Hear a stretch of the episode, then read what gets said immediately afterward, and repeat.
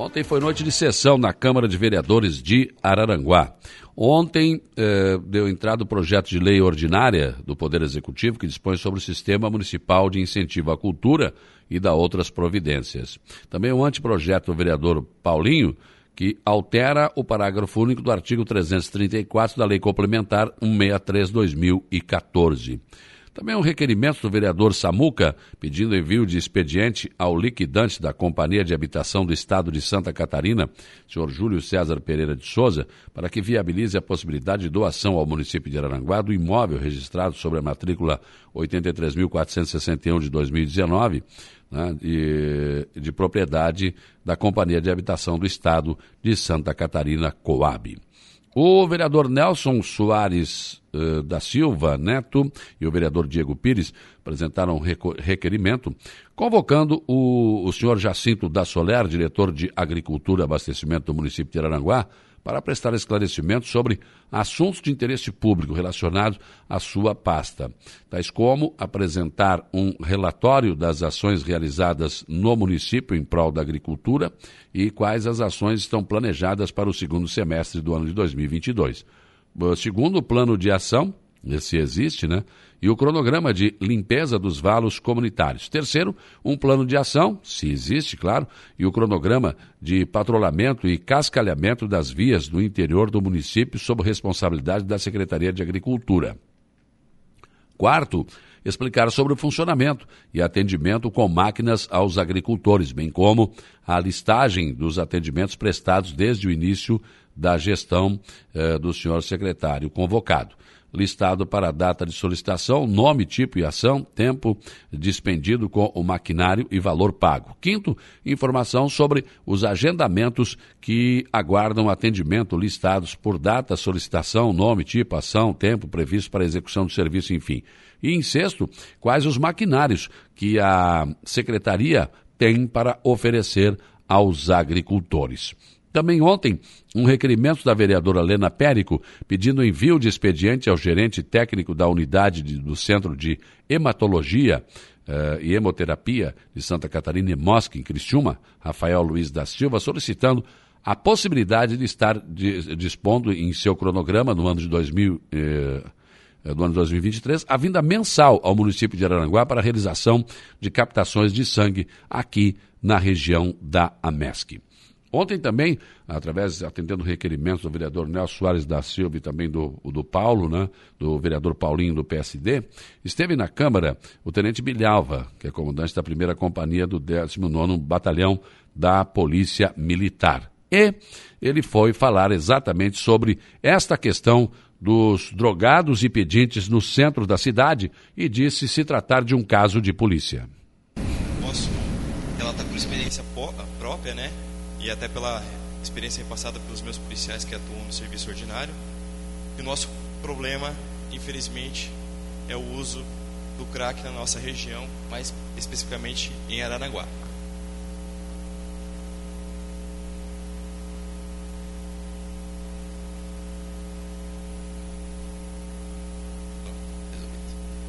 Então, por que, que esse é um problema de polícia, né? Esse problema, ele infelizmente, ele está causando a quebra da ordem pública cidade.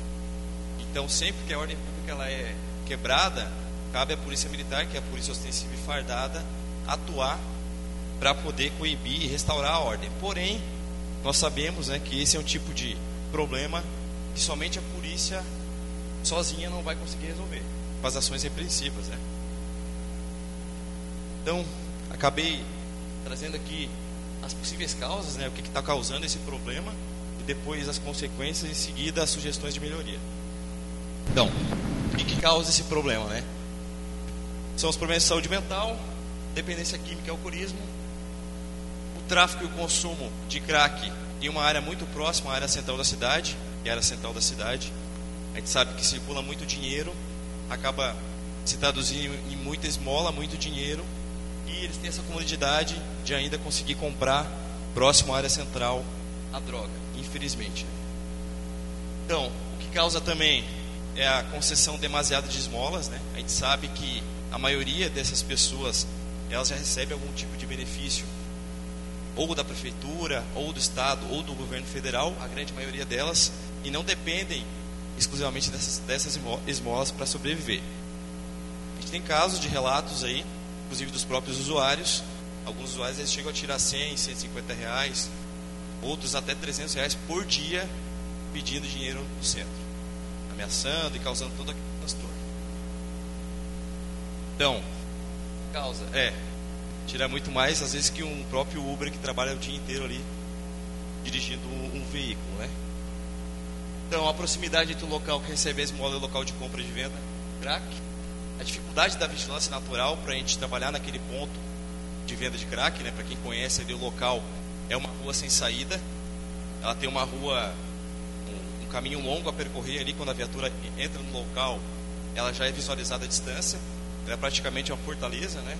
Mesmo assim, a gente está ali diariamente, realiza prisões de tráfico, a gente realiza prisões de droga porém a gente não tem a efetividade que a gente queria devido à questão da arquitetura do local. O assistencialismo, né? Também como uma das causas, o que que causa, o que que a prefeitura provém para essas pessoas que fazem com que elas permaneçam aqui e não desloquem para suas próprias residências, né? Grande maioria dessas pessoas são de fora de Araranguá, temos alguns poucos usuários aqui de Araranguá que estão nessa situação e a gente tem esse problema também. Ali é uma foto do pessoal do indivíduo ali pedindo dinheiro no próprio centro da cidade. O que, que a polícia militar pode fazer nessas situações? Infelizmente, se ele não ameaçar, não perturbar ou não fazer nada contra a pessoa, a Constituição garante a liberdade de vida do indivíduo, a gente não pode tomar nenhuma atitude de repressão para essas situações de, de pedido de dinheiro. Né? Aqui também na área central aqui um usuário fazendo pedido de entorpecente, de, de dinheiro, né? Provavelmente para compra do entorpecente. Eles não têm que gastar com alimento, porque eles conseguem o alimento facilmente por doação. Parte, ah, eles têm uma parte de assistência também da prefeitura, então todo o dinheiro deles, relatado por eles mesmos, é convertido na compra e para o uso do crack. Então o que, que acaba causando essa situação, né? Constrangimento dos cidadãos, né? a migração de moradores de rua e usuários de crack de outras cidades, em cidades que o crack, o tráfico é mais fácil de combater, acaba diminuindo né, a situação naquela cidade, eles acabam migrando para maiores centros como Araranguá, Criciúma e cidades maiores. Né. Gera ameaça, extorsão e perturbação, né? A gente já tem alguns relatos de pessoas que são ameaçadas após negar dar o dinheiro, ou extorquidas ou perturbadas, né? Isso aqui é grave, configura crime e cabe intervenção pronta da Polícia Militar.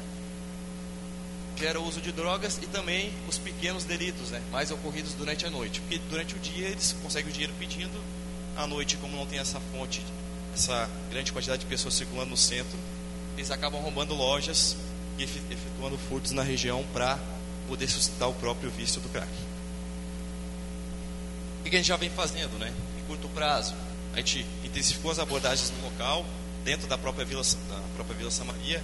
Cada vez que a gente entra no local lá, a gente costuma a ver pelo menos 20 a 30 usuários lá dentro.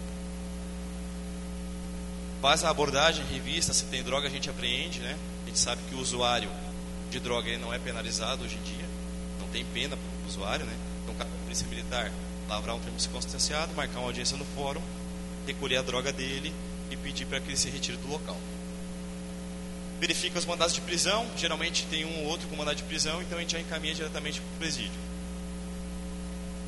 Gente, e a saturação do policiamento na área central de Araranguá. A gente vem saturando, colocando mais viaturas para fazer a área central, para, para tentar coibir tanto o uso e consumo na área central da cidade, quanto também essas situações de incomodação, perturbação e ameaça. Em médio prazo, o que a gente vem fazendo, né? A gente está fazendo levantamento de toda a área, com para produzir relatórios para poder subsidiar, subsidiar futuras operações contra o tráfico naquela região. Aqui algumas ocorrências que aconteceram na área central e o indivíduo foi localizado dentro daquela comunidade, né?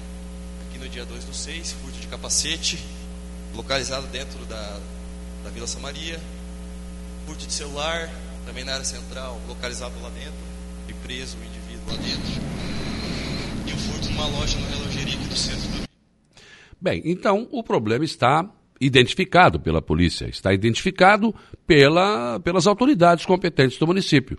Como resolver isso? Bom, eu não tenho a solução. Eu não sou da segurança pública. Mas, então parece que está claro.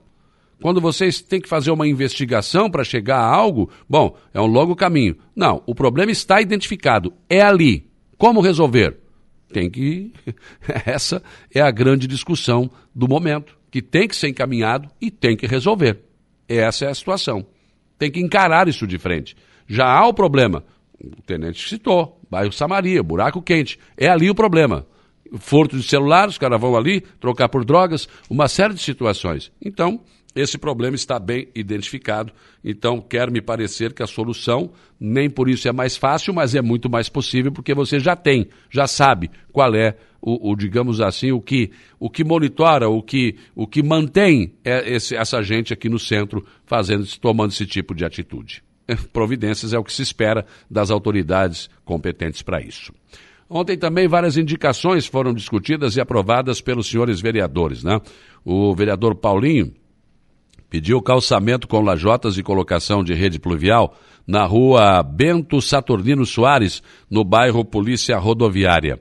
O vereador José Carlos da Rosa, Neno Fontoura, pediu a elaboração de um projeto uh, de pavimentação da Rua das Hortênsias, no bairro Jardim das Avenidas. Vereador Nelson Soares da Silva pediu estudo e colocação de duas lombadas físicas quebra-molas na rua Francisco Antônio Elias, no bairro Polícia Rodoviária. Vereador Samuca pediu elaboração de um projeto técnico e pavimentação asfáltica ou com lajotas com rede pluvial no trecho, de no trecho não pavimentado da rua Alameda Ascendino Moraes, no bairro Mato Alto. O vereador Zico pediu patrulhamento e colocação de saibro na Avenida Emília Dias Veiga, no bairro de Vinéia. Vereador Tubinho, Márcio Tubinho, pediu a construção de uma calçada para tráfego de pedestres na rua Ana Lídia Carolina, localizada no bairro Jardim Cibele. Vereador Douglas Michels pediu o conserto do meio-fio na rua José Carlos Silvano, em frente ao número 629, no bairro Jardim Cibele. E o vereador Jair Anastácio pediu a revisão da iluminação pública em toda a extensão da rua Ivan Vilar Rabelo e na rua Caetano Lumertz, 1965, bairro Jardim das Avenidas. O vereador Luiz da Farmácia pediu calçamento com lajotas e rede pluvial no trecho faltante da rua uh, João Francelício Guimarães, no bairro Mato Alto. Vereador Tico pediu calçamento com lajotas e colocação de rede pluvial na rua Ida Correia Sabino, em toda a sua extensão, no bairro Operária. E ontem também foi uh, incluído na pauta o projeto de resolução da mesa diretora que autoriza o Poder Legislativo Municipal a custear despesas com as sessões do projeto Câmara Jovem, que, aliás, terá sua primeira sessão ordinária ainda hoje. Aí, claro, tem o deslocamento dos alunos que vão participar dessa, uh, dessa sessão, enfim. Então, ontem foi incluído, votado e aprovado esse, esse projeto de resolução da mesa diretora da Câmara de Vereadores de Araranguá, que volta a se reunir na próxima quarta-feira.